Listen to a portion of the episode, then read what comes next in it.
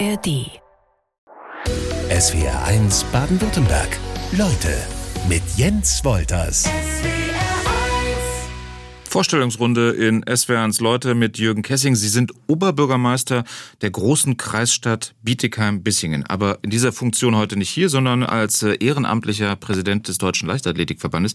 Wie bringen Sie eigentlich beide Sachen, die sind ja, klingen zumindest recht anspruchsvoll, unter einen Hut? Also auch Ihre Woche wird nicht mehr als sieben Tage haben. Das ist richtig. Ähm, es ist auch sehr anspruchsvoll, auch sehr zeitintensiv, manchmal in Wellen.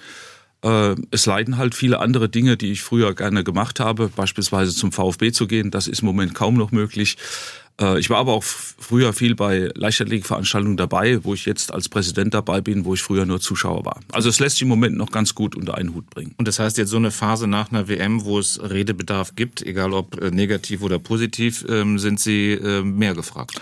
Deutlich mehr als sonst, das ist richtig, aber ich glaube, das ist auch notwendig, um äh, die Dinge dann auch aufzuklären und äh, auch weiterhin äh, die Leichtathletik in den Mittelpunkt zu stellen und auch besser zu machen.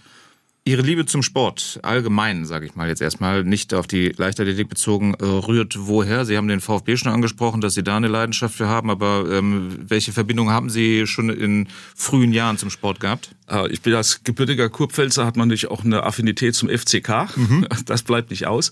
Aber ich hatte das Glück, äh, in, in der Grundschule einen Lehrer zu haben, der nicht nur Sportlehrer war aus Leidenschaft, sondern auch abends im Verein gearbeitet hat und der äh, Zusatzunterricht angeboten hat ähm, und hat dann Talente gesichtet und hat die dann auch äh, transferiert quasi zum Verein und hat die dort mit aufgebaut. Und so bin ich zum, zur Leichtathletik gekommen und habe auch parallel immer noch ein bisschen Fußball gespielt. Das hat er auch noch abgedeckt. Und er hat uns so gefördert und hat uns über den Sport quasi sozialisiert. Er hat immer gesagt, ihr braucht gewinnen, nicht lernen, das könnt ihr, aber ihr müsst mit Niederlagen, mit Frustrationen umgehen können und ihr müsst immer einmal mehr aufstehen, als ihr hinfallt. Okay, mit Frustration umgehen können, das müssen Sie jetzt gerade wahrscheinlich auch beim, beim WM abschneiden. Ähm, Schulsport, das Thema nehmen wir uns gleich auch noch vor, weil das ist nicht ganz unwichtig. Ähm, Ihre Leichtathletik-Talente waren welche? Ich war relativ begabt in fast allen Sportarten, bis auf die langen Strecken. Ja. Äh, aber Sprung, Wurf äh, und Sprint war schon okay. Und habe dann auch Mehrkampf gemacht. War ein ganz, in der Jugend ganz passabler Zehnkämpfer mit der stärksten Disziplin, das, das Stabhochspringen. Okay. Ähm, Sie haben es gerade schon gesagt, äh, Ihre Sozialisation haben Sie durch die Leichtathletik erfahren. Das ist ja dann wahrscheinlich was... Ähm, ist das eine Generationssache, habe ich mich gefragt? Ähm, ist das, geht das jetzt gerade so ein bisschen abhanden? Ich glaube, dass das eine gesellschaftliche Frage ist. Also bei mir, ich bin ja Jahrgang 57, also in den 60er Jahren war das noch gang und gäbe, dass man also auch Sport getrieben hat. Da gab es nicht diese vielen Ablenkungen, die es heute gibt, also weder Smartphones noch Internet noch andere Dinge. Ähm, man hatte dann die Schule, dann den Sport und hatte dann vielleicht noch ein Hobby und äh, vielleicht Musik machen oder Freunde treffen. Äh, und dann war es das eigentlich schon. Gab es auch nur zwei, drei Fernsehprogramme. Äh, heute haben sie 100 mhm. weltweit.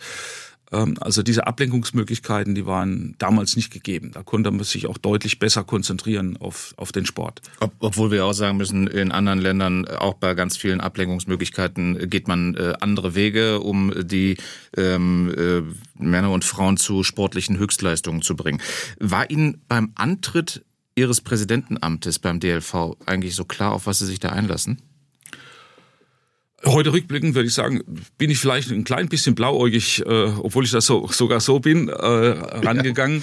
Ja. Äh, ich hatte auch zunächst eine wunderschöne Zeit. Wir hatten 2018 mit den Europameisterschaften in Berlin eine, eine wunderbare Veranstaltung, aber die Pandemie hat uns dann durch vieles äh, zerstört und dann die, die, kriegerische Auseinandersetzung und die beeinträchtigt natürlich äh, unheimlich viel auch in der Arbeit. Und wir haben dann 22 eine, eine schöne Multisport-Veranstaltung in München gehabt das ist dann der Ausgleich dafür, für da, wo es halt nicht ganz so gut geht. Und haben letztes Jahr auch in Eugene nicht besonders gut abgeschnitten und wollten es dieses Jahr besser machen. Und es ist in Budapest dann doch noch ein bisschen schlechter geworden als letztes Jahr in Eugene. Frustrationsbewältigung, der Begriff fiel eben schon. Ich möchte jetzt in SWRs Leute reden über das deutsche Abschneiden bei den Leichtathletik-Weltmeisterschaften im vergangenen Monat in Budapest mit dem Verbandspräsidenten, mit Jürgen Kessing. Das war medaillenlos. Und äh, wenn wir jetzt auf Aussagen zurückgreifen, die Sie vor der WM geäußert haben, dann stehen die dann irgendwie auf einmal in einem anderen Licht. Ich habe mir rausgepickt, vielleicht gelingt dem einen oder der anderen eine Überraschung. Ähm, Sie wussten natürlich, mit was für einer Mannschaft Sie dahin fahren, mit was für einem Team. Hatten Sie schon so eine, so eine Ahnung? Äh, je näher die Weltmeisterschaften kamen, umso mehr hat sich diese Ahnung fast zur Gewissheit verdichtet, weil wir im Vorfeld unheimlich viele Ausfälle hatten. Also Malaika Mihambo, äh, Vetter nicht dabei, Christine Hussong nicht dabei, Konstante Klosterhalf nicht dabei, dann verletzt sich noch Bokandalita Beere, unsere 3000 Meter Hindernisläuferin, auf die ich auch gehofft hatte, das wäre so eine positive Überraschung nach oben möglich gewesen. Die Staffel ist äh, nicht zusammengeblieben wegen Verletzungen. Also hatten wir viele Ausfälle und dann sind trotz vieler persönlicher Bestleistungen oder sogar deutscher Rekorde die in Budapest erbracht worden sind, hat das aber nicht gereicht, um äh, auf dem Treppchen zu stehen, weil die Weltspitze einfach ein bisschen entrückt ist und auch deutlich breiter geworden ist, sodass es immer schwieriger wird für uns dort Fuß zu fassen und Medaillen zu gewinnen. Gab es für Sie so den WM-Moment, egal ob negativ oder positiv? Faszinierend war natürlich der erste Tag im Zehnkampf äh, von Leon Neugebauer. Ähm, aber da hat man auch gemerkt, was Erfahrung wert ist. Er hat dann sich, glaube ich, selbst so unter Druck gesetzt, dass er dann beim Hürdenlaufen nicht die Leistung gebracht hat, die er normalerweise, wenn man ihn nachts um drei weckt, abrufen kann. Mhm. Und das setzte sich im Diskuswerfen fort, hat sich dann Gott sei Dank wieder gefangen. Und er hat auch anschließend erklärt, er sei froh, dass ihm das in Budapest so passiert ist und er hofft, dass das in Paris im nächsten Jahr aus den Erfahrungen heraus so gelingt, dass er dann möglicherweise sogar eine Medaille holen kann. Ja, der ging da ja, fand ich, ähm, äh, sehr locker mit um mit seinem ersten großen Wettkampf, nachdem er den, den satten Aufschlag unter dem Jahr hatte bei den College-Meisterschaften, wo er den jahrzehntelangen Rekord von Jürgen Hingsten gebrochen hat, den deutschen Rekord. Ein vierter Platz war es jetzt, das beste Ergebnis für Sperrwerfer Julian Weber. Worst-Case-Szenario nannten sie es. Ähm, die Aufarbeitung, haben Sie eben schon angesprochen, die läuft schon. Wie geht man die an? Also die Aufarbeitung läuft eigentlich schon seit äh, nach Eugene mhm. im vergangenen Jahr. Da haben wir ein 80-köpfiges äh, Kompetenzteam zusammengebracht, also mit eben Athleten, Trainer, Physios, äh, Mediziner, Sportwissenschaftler. Und wir haben da alles auf den Prüfstand gestellt, haben vieles auch schon angegangen, aber das braucht einfach seine Zeit, bis diese Mechanismen dann auch äh, künftig dann neu greifen werden. Und so brauchen wir ein paar Jahre. Und es gibt ja auch die Aussage von Potas, also die Potenzialanalyse, dass der, der Tiefpunkt des deutschen Sports insgesamt, und da gehört die Leichtathletik ja als Kernsportart mit dazu, in 2024 erreicht sein wird, um dann besser zu werden. Und wir haben uns dann das Ziel gesetzt, bis 28 wieder unter den Top 5 zu sein. Das wird sehr schwer, ist sehr herausfordernd. Aber wir bauen äh, mit zwei Teams. Wir haben ein, ein Top-Team aufgebaut für 24 und ein Top-Future-Team für 28, wo wir Talente mit Trainern zusammenführen wollen, die wir dann entwickeln wollen, dahin, um die Athleten dann auch gesund an den Start zu bringen. Das ist uns ja diesmal nicht immer gelungen. Und wer dann gesund am Start ist, hat dann auch die Chance, vielleicht erfolgreich im Ziel zu kommen. Sie sagen, das geht alles nicht so schnell dann, wenn man sich nach Eugene, nach der WM 22 schon ähm, zusammengesetzt hat. Wenn ich jetzt aber höre, ein 80-köpfiges äh, Kompetenzteam, das sind natürlich ähm, die werden nie an einem Tisch gesessen haben, aber wenn, wenn 80 Menschen äh, zu Wort kommen ähm, wollen und müssen, dann dauert das ja alles nochmal Zeit. Geht das nicht auch kleiner? Ja, diese Generalisten, die das alle abdecken, da, also die ganzen äh, Themenfelder, das ist natürlich schwierig. Also wir brauchen dann Training, äh, wir brauchen Medizin, wir brauchen die Prophylaxe, wir brauchen die Sportstätten, äh, wir brauchen dann die Zeitplanung. Äh, wir brauchen die Athleten, wir brauchen die Trainer, wir brauchen das Umfeld, wir brauchen die Sponsoren. Also und das alles unter einen Hut zu kriegen, das ist schon eine Herausforderung. Äh, und das steuert unser Vorstand, der hauptamtliche Vorstand. Und ich glaube, das hat er auch ganz gut angepackt und auch umgesetzt. Das ist in verschiedenen Arbeitsgruppen äh, gelaufen und das wird dann zusammengeführt in einem kleinen Team. Und das wird dann auch, äh, werden dann die Dinge umgesetzt. Wir müssen dann auch mit unseren Fördermittelgebern sprechen, dass die das auch mittragen. Und dann schauen wir, dass das in der Zukunft besser wird.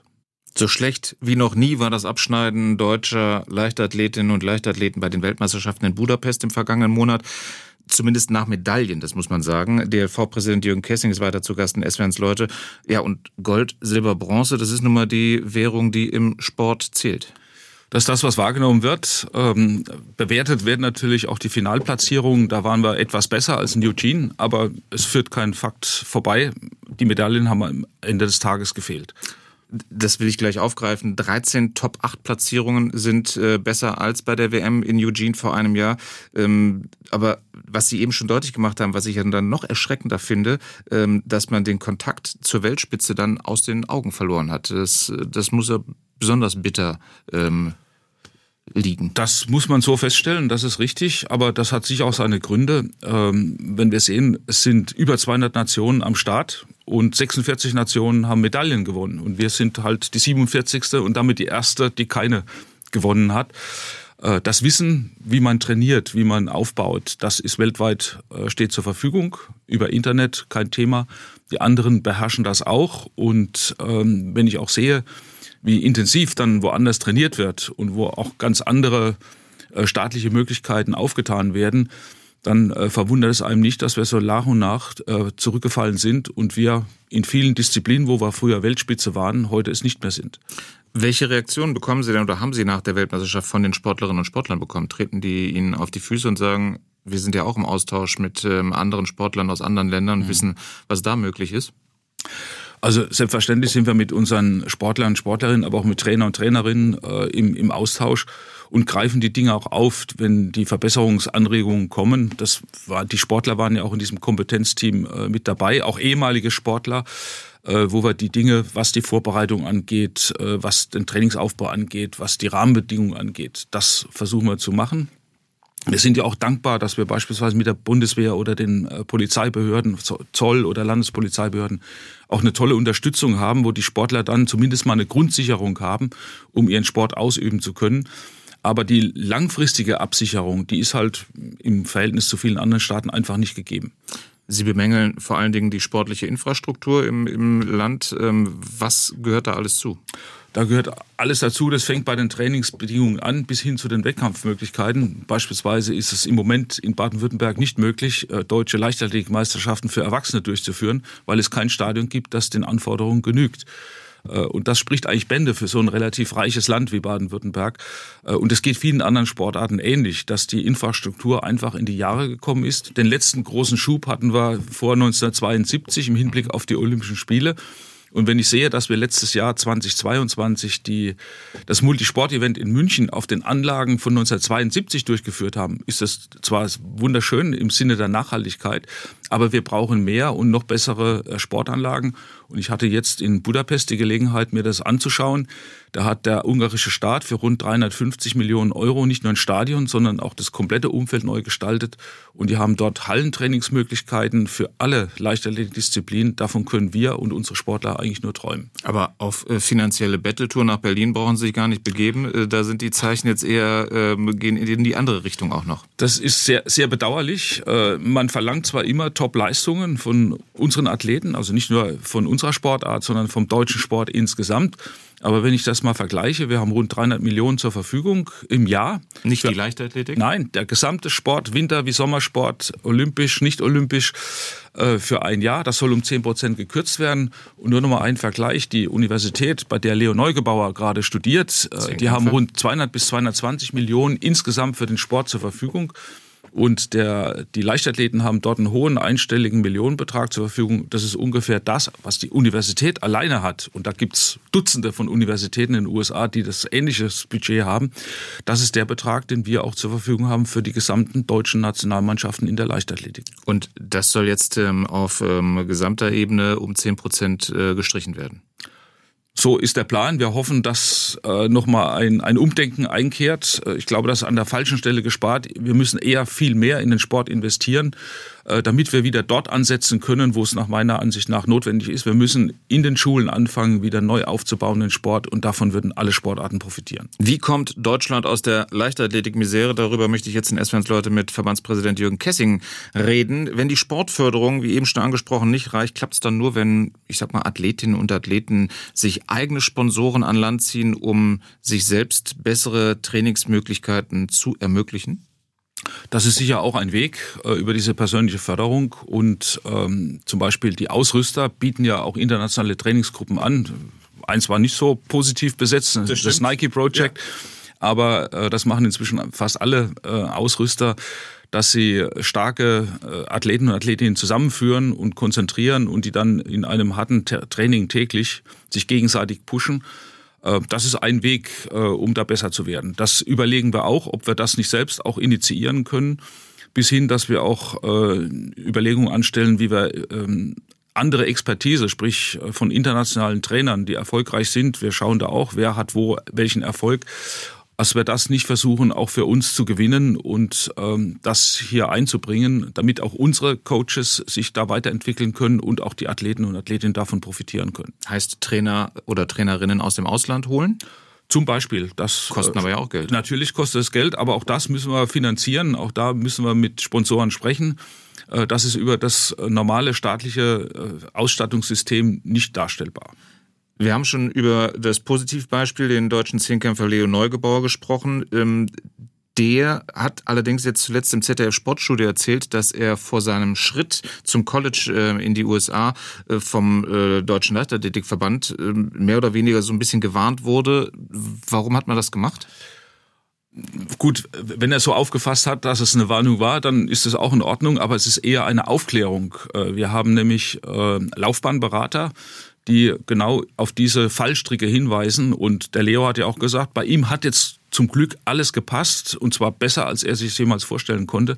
Bei vielen anderen Fällen hat es halt nicht hingehauen und äh, die Sportler und Sportlerinnen sind dann irgendwann mal auf der Strecke geblieben und haben dann nicht das Leistungspotenzial ausschöpfen können, das sie tatsächlich hatten. Also die also, Gefahr ist groß, dass man dort verheizt wird.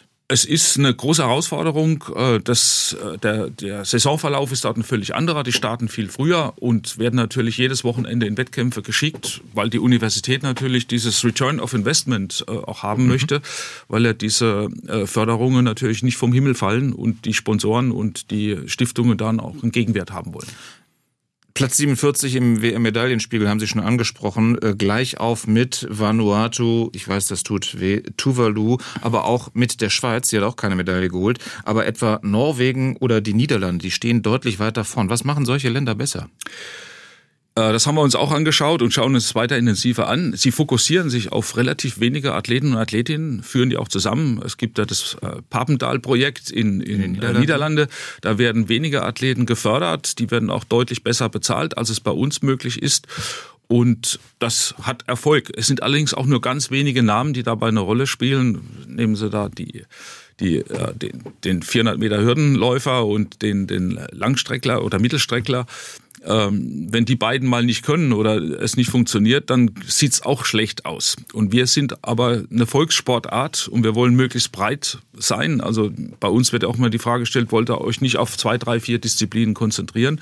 Dann sagen wir, wenn wir das getan hätten, hätten wir zum Beispiel im Gehen nicht diese Erfolge gehabt in der Vergangenheit. Und man muss diesen äh, Disziplinen, die im Moment nicht so im Fokus stehen, auch die Chance für eine Entwicklung in der Zukunft geben. Wir müssen die Talente finden, entwickeln und auch halten können und dann wird es auch wieder besser werden. Was ich bemerkenswert fand beim Beispiel Niederlande ähm, und Sportförderung, dass es während der WM hieß, aufgrund des guten Abschneidens ähm, äh, erhöhen wir sozusagen die Förderung und zwar ab der darauf folgenden Woche, wo ich dann dachte, Donnerwetter, das ist in Deutschland wäre das nicht möglich. Nein, durch unser föderales System ist das ein bisschen schwieriger. Es wären Leute mit Jürgen Kessing, dem Präsidenten des deutschen, der deutschen Leichtathletik. Äh, was ist uns als Gesellschaft, gleich mal eine schwierige Frage, der Sport eigentlich wert? Das ist in der Tat eine gute Frage. Also ich persönlich äh, empfinde es so, dass der Sport vor Jahrzehnten äh, nicht nur Fußball, sondern alle anderen Sportarten einen ganz anderen Stellenwert hatten als heute. Also wir haben da gesellschaftliche Veränderungen, wo auch die Leistungsbereitschaft und der Leistungswille oder auch mal alles auf eine Karte zu setzen im Sport einfach nicht mehr so da ist, wie es früher der Fall war. Könnte dann ein Sportministerium, ein Sportminister oder eine Sportministerin, die sich ausschließlich, ähm, eine Person, die sich ausschließlich um den Sport kümmert, helfen? Gibt es ja in anderen Ländern. Das gibt es in anderen Ländern. Bei uns ist es ja beim Bund, beim Innenministerium äh, angesiedelt, hier in Baden-Württemberg beim Kultusministerium. Also auch da sieht man schon die Vielfalt äh, und die Streuung äh, für die Verantwortlichkeit. Aber ich sage auch immer, der Sport bräuchte in Berlin eigentlich eine, eine ganz starke Stimme.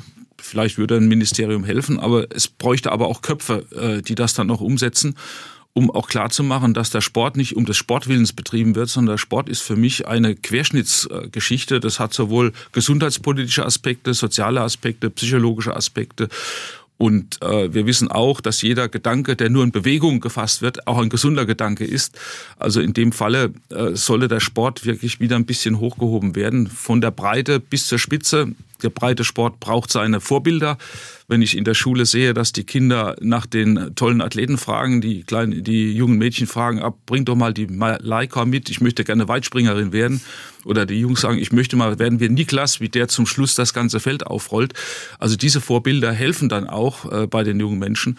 Und das ist, glaube ich, in den letzten Jahren und Jahrzehnten einfach zu kurz gekommen. Malaika Miambo, Niklas Kaul sind die, die Leichtathletikhelden äh, aktueller Tage. Leo Neugebauer haben wir eben schon erwähnt. Aber ich erinnere mich an meine Jugend. Ähm, ich hatte jetzt nie was mit Leichtathletik oder Rudern zu tun, aber Sportstars, deutsche Sportler, die bei äh, Olympia erfolgreich waren, äh, Peter Michael Kolbe gegen den Finnen immer gerudert äh, in der Leichtathletik, Hingsen, Wenz, Meifert, die, die konnte ich runterbeten, die hätte ich immer auch auf der Straße erkannt und sie sagen, Olympische Spiele in Deutschland, die könnten für eine Veränderung sorgen.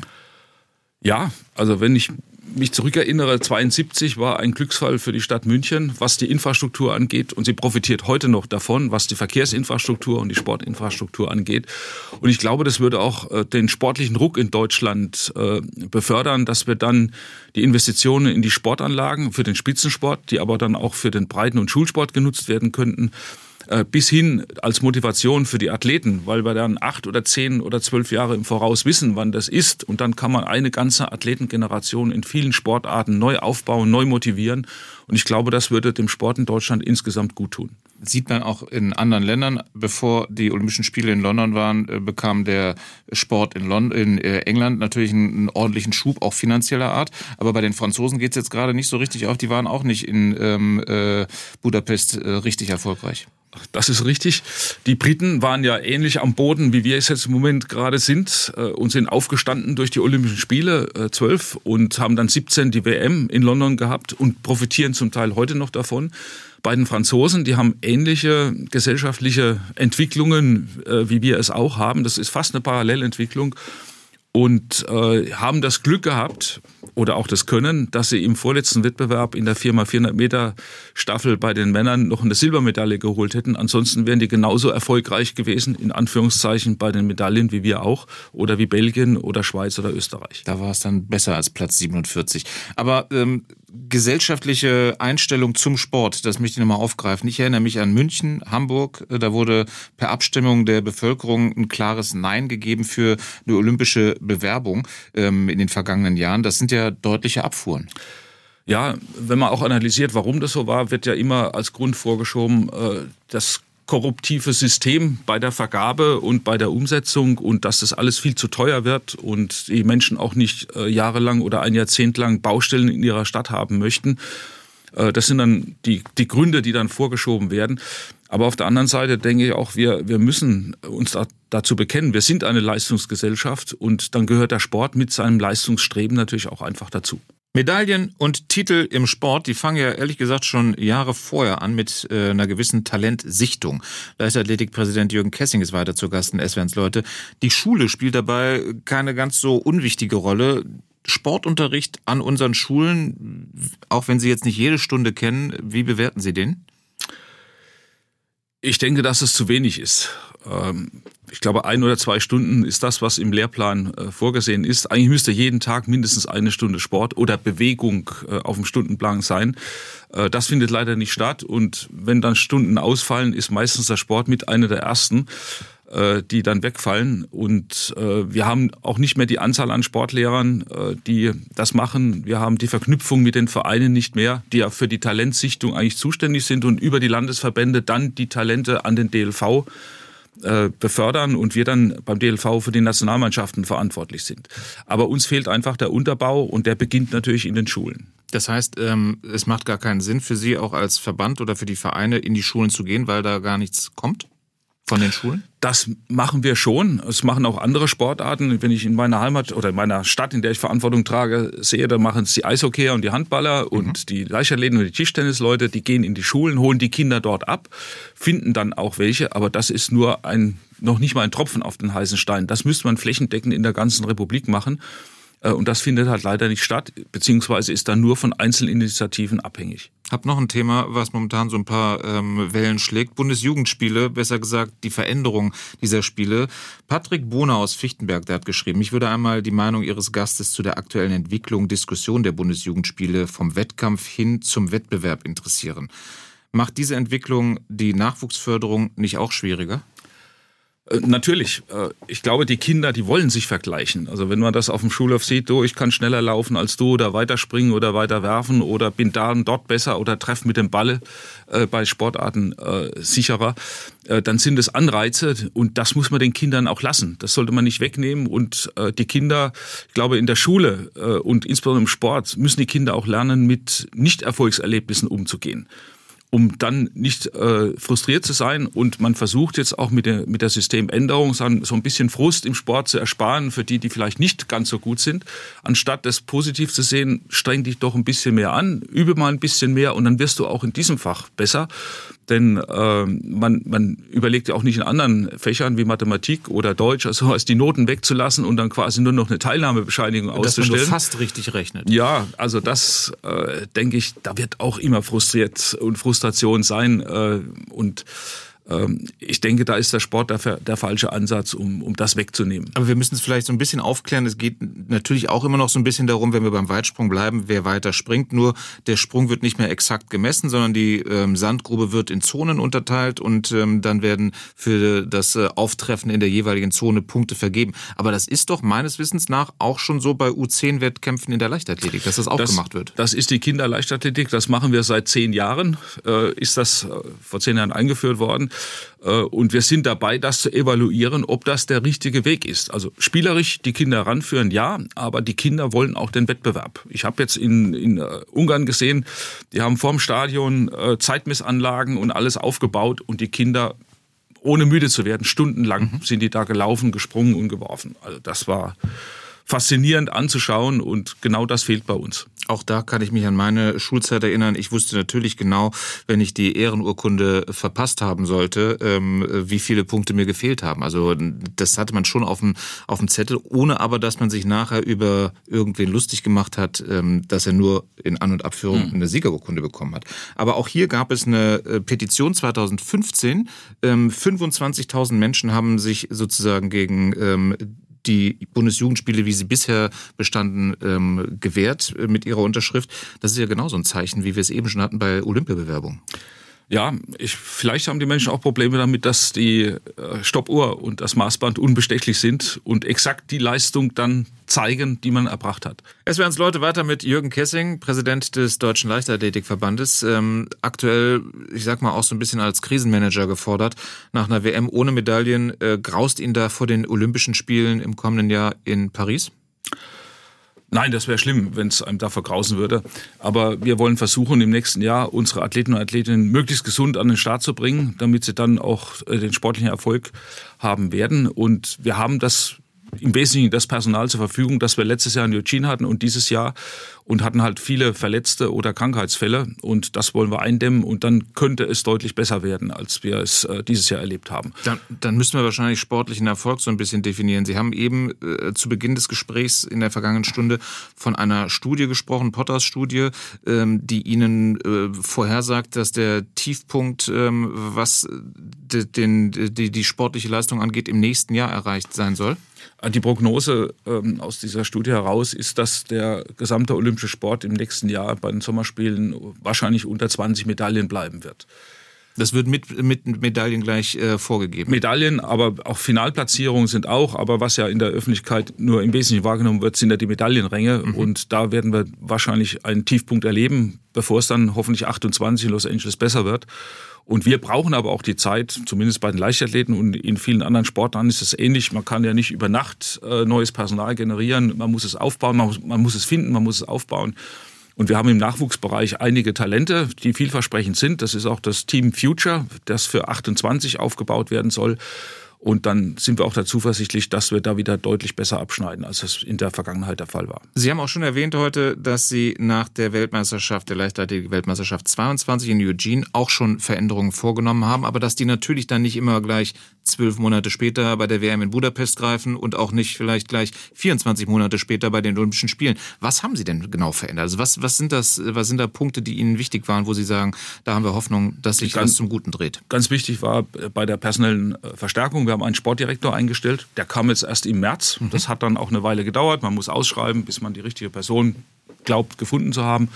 Äh, wir haben die Vorbereitung geändert gegenüber den Vorjahren.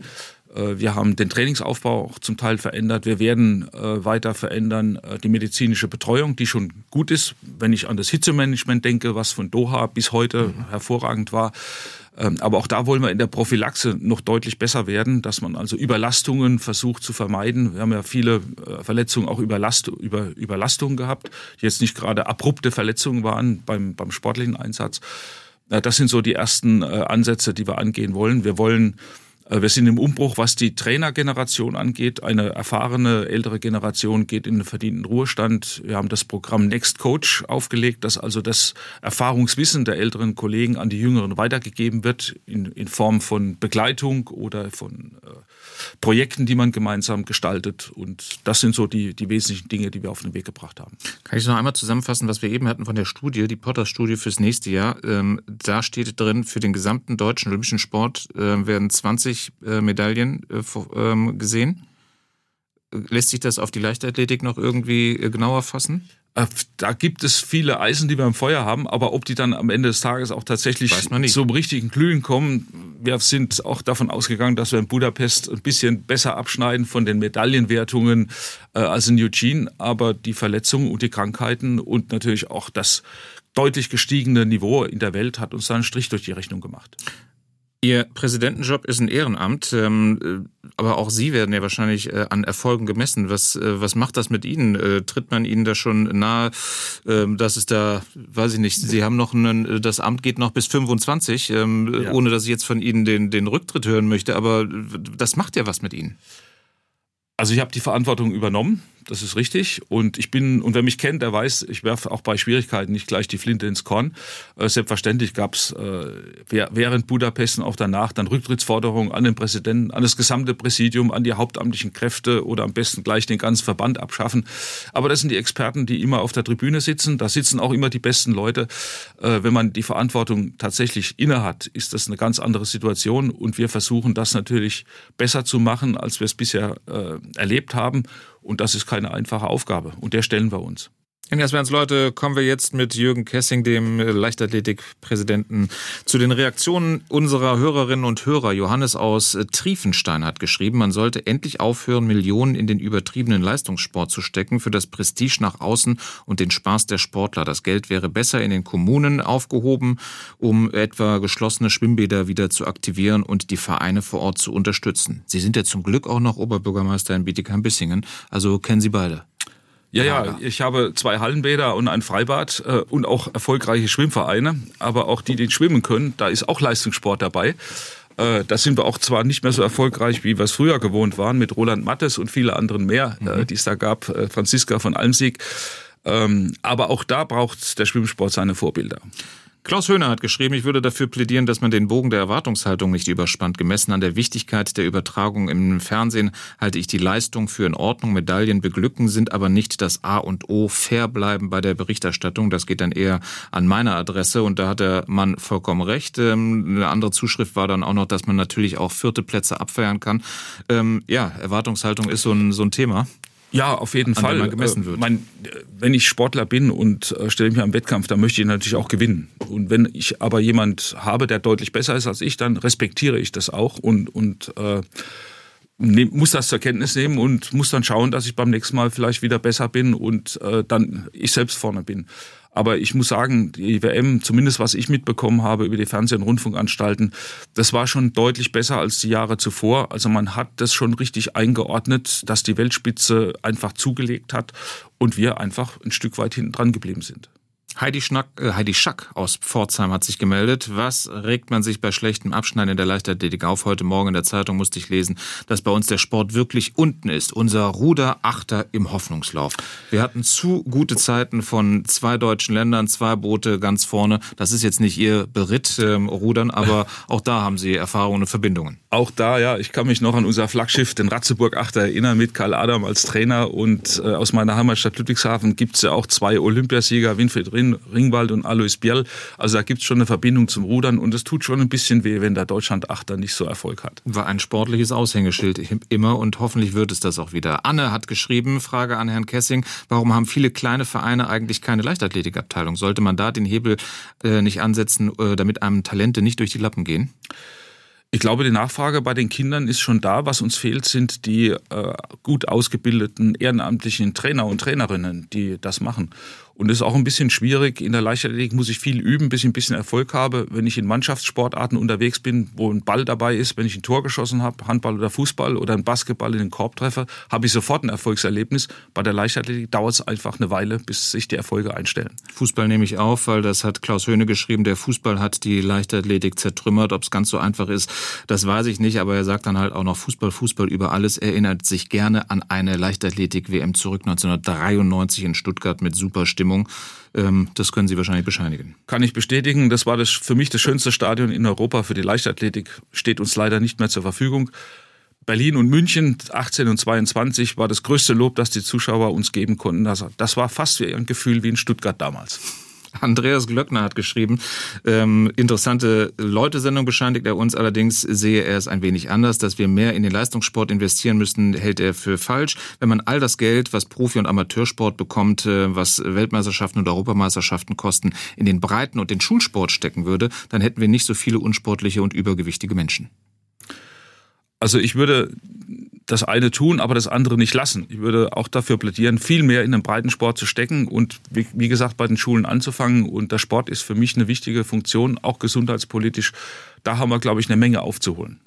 Jürgen Kessing, danke, dass Sie da waren. Und äh, toi, toi, toi. Sie haben, glaube ich, äh, einiges auf dem Tisch, ähm, was äh, man wegzuarbeiten hat. Und ich drücke die Daumen, dass es besser wird. SWR 1 Baden-Württemberg. Leute, wir nehmen uns die Zeit.